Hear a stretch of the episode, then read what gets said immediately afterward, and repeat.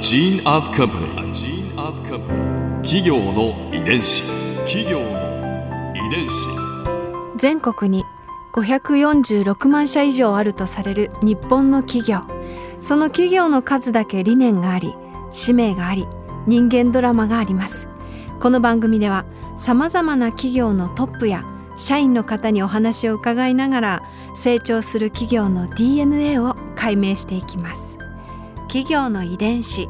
ナビゲーターは私千葉なクララとクオン株式会社代表の武田隆さんです。武田です。よろしくお願いします。お願いします、えー今日は株式会社白水社代表取締役社長田中秀子さんをお迎えしております。よろしくお願いいたします。よろしくお願いします。よろしくお願いします。今回は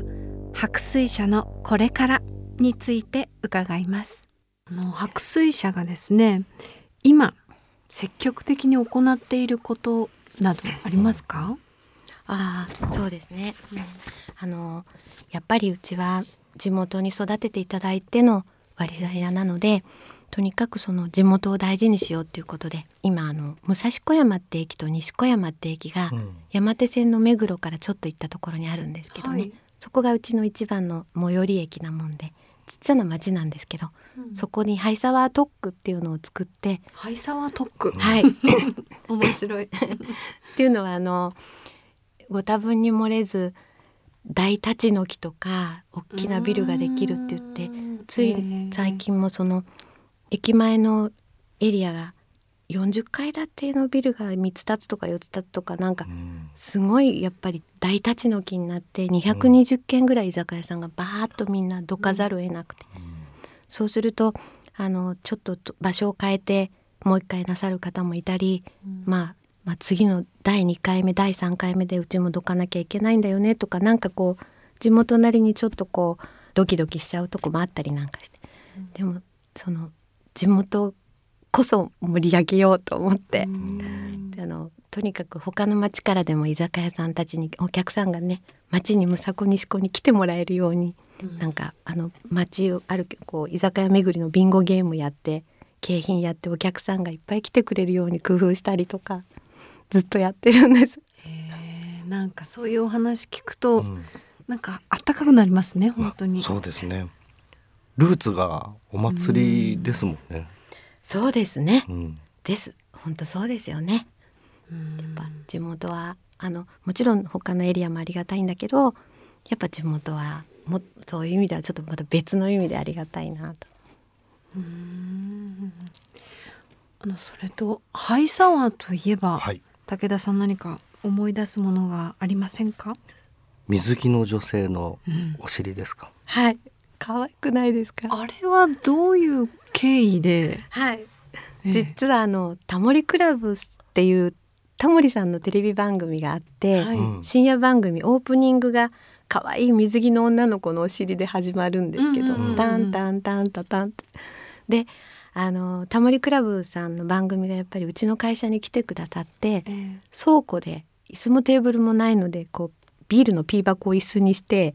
倉庫で飲もうっていう企画があって。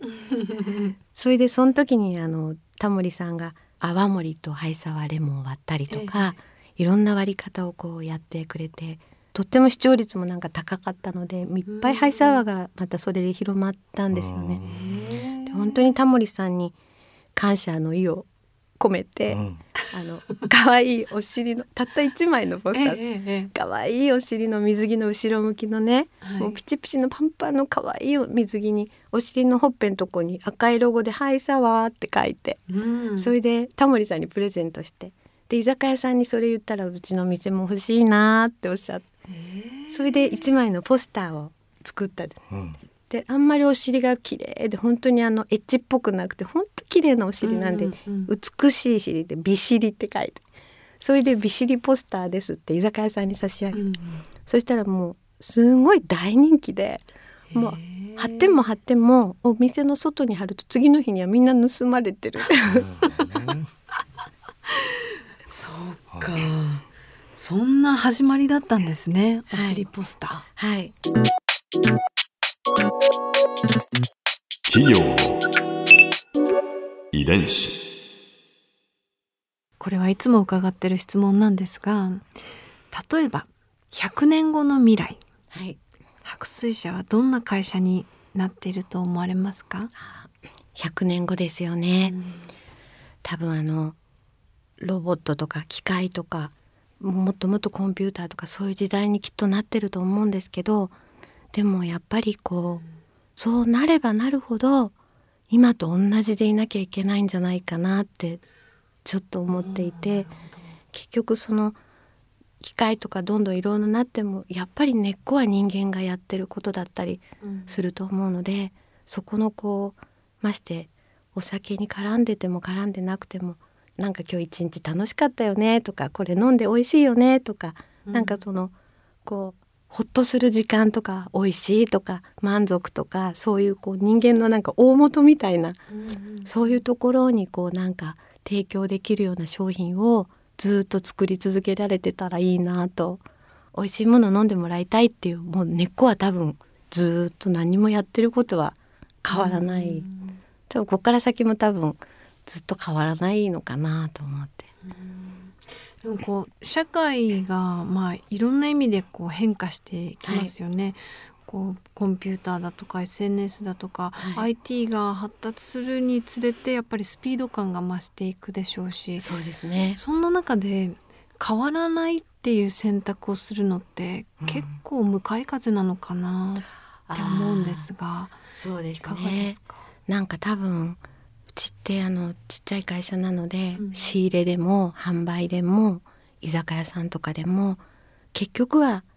なんか人に助けられてずっと今までこう会社来れてた感じがして、もちろん機械を使ったりとかコンピューター取り入れたりとかそういうのはどんどんやっていかざるを得ないと思うんですけど、なんかそういう上っ面っていうよりももっと元のところでやっぱ人間って今日美味しかったよねとか良かったよねとかそういうこうちょっと幸せ感っていうか、うん。そういうのに勝るものってなんかない気がして、そこそこさえ外さなければ意外にこう同じことを元はやっぱ人間のつながりとかあったかさとか、そういうとこにお互いに助けたり助けられたりするのはなんか変わんないのかなと思うんですけどね。ごめんなさいね。なんかうまくうまく言えてないかもしれない。いえいえいえ。なんかあったかい気持ちになりました。また最後に。今日はありがとうございました。ありがとうございますありがとうございました。ここでクララズビューポイント。今回田中社長のお話の中で私が印象に残ったのはそうですね。あの社長の柔らかな口ぶりでしょうかね。もうこうお話しさせていただいている私までもなんかこう家族の一員に迎え入れられたようなそんな印象があります。なんかこうお酒に関わるからこそ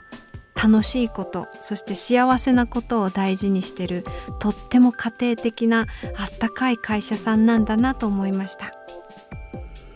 企業の遺伝子。